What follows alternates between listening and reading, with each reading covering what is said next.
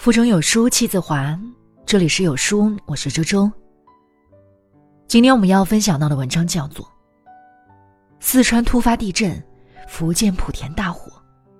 二零二零年，我想一切重新来过。那下面我们一起来听一听。二月二号晚上，注定是个不眠之夜。失眠的我一时难以相信自己的眼睛。微博热搜的前三，同时出现了地震、疫情、火灾。凌晨刚过，四川成都的青白江区发生了五点一级地震，震源深度二十一千米，震感很强。网友拍摄的视频里，天花板上的吊灯剧烈摇晃。寒冷的深夜，很多人怀着担忧和恐惧，逃到街上躲避。事发突然，四川紧急调派多个消防支队开展救援。屏幕前的我们，只希望一切平安。可祸不单行，遥远的另一边，福建莆田的步行街燃起熊熊大火。幸而火势扑灭，无人伤亡。但两件意外发生在一夜之间，确实让人感慨万千。豆瓣上，一个四川女孩的帖子火了。他戴上仅有的两个口罩，就往楼下奔去。后来整个人回不过神来，双腿都是软的。长在四川的他，面对大大小小的震感，或许经历过数次。今晚，却是他这么多年第一次逃生。评论区一条留言戳中了无数人的心窝。这种时候，会更清楚世界和自己的关系吧。毕竟，刚刚到来的二零二零年开年是个敏感的特殊时期。这个年过得并不安稳，一场疫情揪住了全国人民的心，医护人员迅速驰援前线。我们待在家里，每天醒来的第一件事是打开手机关注远方的情况。这些说来就来的不确定，让很多人感慨：生活真的好难呀。这个杀手不太冷里的小女孩问李昂：“人生总是那么痛苦吗？还是只有小时候是这样？”李昂回他：“总是这样。很多时候，意外比明天先来，事情不按计划走，我们似乎只有无奈与接受。但更多时候，活着其实就是活一种心态。不要让自己在执念里慢慢沉沦。”著名漫画家朱德庸有这样一组作品。一个女孩总觉得，他人都过得很好，只有自己的生活一片狼藉，绝望中从十一楼纵身跳下。这时，她竟然看见，十楼平日里恩爱夫妻正在争吵互殴。九楼平时坚强的 Peter，正在偷偷哭泣。八楼的阿妹发现自己的未婚夫和闺蜜在床上。七楼一向快乐示人的丹丹，在吃他的抗抑郁症药。六楼失业的阿喜每天买七份报纸找工作。五楼仪表堂堂、受人敬重的罗老师，竟偷穿老婆的内衣。四楼的 Rose 又在和男友闹分手。三楼的老伯，子女不在身边，他每天都盼着有人来看看他。二楼的丽丽。还在看她那结婚半年就下落不明的老公的照片。跳下前，她以为自己是这个世界上活得最糟糕的人。看到他们，才发现，没有谁比谁更幸福。而那些窗户里的人，看到跳楼的女子，才突然觉得，其实自己过得不算糟，毕竟自己还活着。你看，这就是一个最真实的社会。成年人的世界没有容易二字，也许真是一汪苦海。落在一个人一生中的雪，也不能被全部看见。每个人都在自己的生命中，孤独的过冬。而生活越苦，我们越要坚持。人生的惊喜之处，或许就在于，你永远不知道熬过今天，明天的生活会回馈你什么。万物皆有裂痕，只要心存希望，那便是光进来的地方。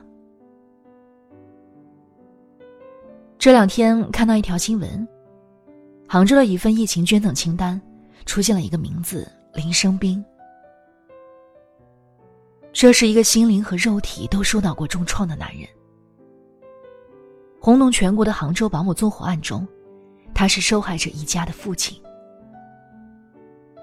二零一七年六月二十二日，杭州一高档小区里，林生斌家的保姆莫焕晶用打火机点燃了客厅里的一本书，并引燃了沙发和窗帘。因为赌博输光了钱，莫焕晶想用放火再灭火的方式博得雇主的感激。以此再开口借钱。结果没想到火越烧越大，莫焕晶害怕了，他从消防通道逃下了楼。大火燃烧了近两个小时，林生斌的妻子和三个孩子全部遇难。这场莫大的悲剧中，他的妻子、三个孩子全部离开。这是我所能想象到的，一个人所能承受的最大劫难。那之后，他生不如死，曾多次躺在医院的急救室中难以呼吸，曾陷入是深不见底的孤独，陷入不断袭来的心碎。人间太多苦难，我们无法规避，也无法解决，但不是随波逐流和放弃生活的理由。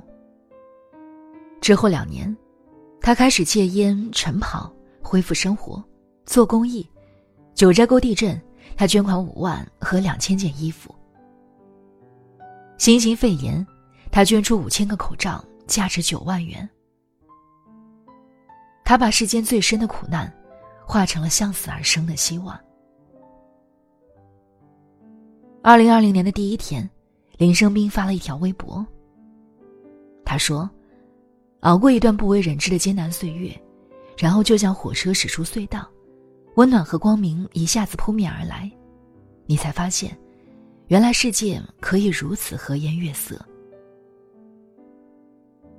林生斌的微博下的评论，从最初的悲伤宽慰，到如今鼓励祝福。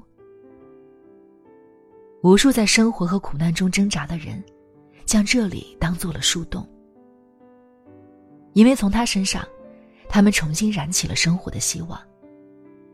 看着他。仿佛看到某个时刻的自己。尽管背负着生活的十字架，每一步都走得很慢，可依然还在坚持前行。一条评论被赞到最显眼的位置。他还在相信人间，我们为什么不呢？有人说，二零二零开局注定这是魔幻的一年。其实，我不认同这种说法。年份不过是计算划分时间的一个数字而已，每一年过得如何，与时间这种永远流淌着的东西没什么关系。人，才是生活背后的操纵者。我们骂二零一九的时候，不过是在骂那个不努力的自己。我们期待二零二零的时候，也是在期待能够重新开始的自己。所以，不管地球绕着太阳转了几圈。鼓起重新开始生活的勇气，才是驱散一切阴霾的那道光。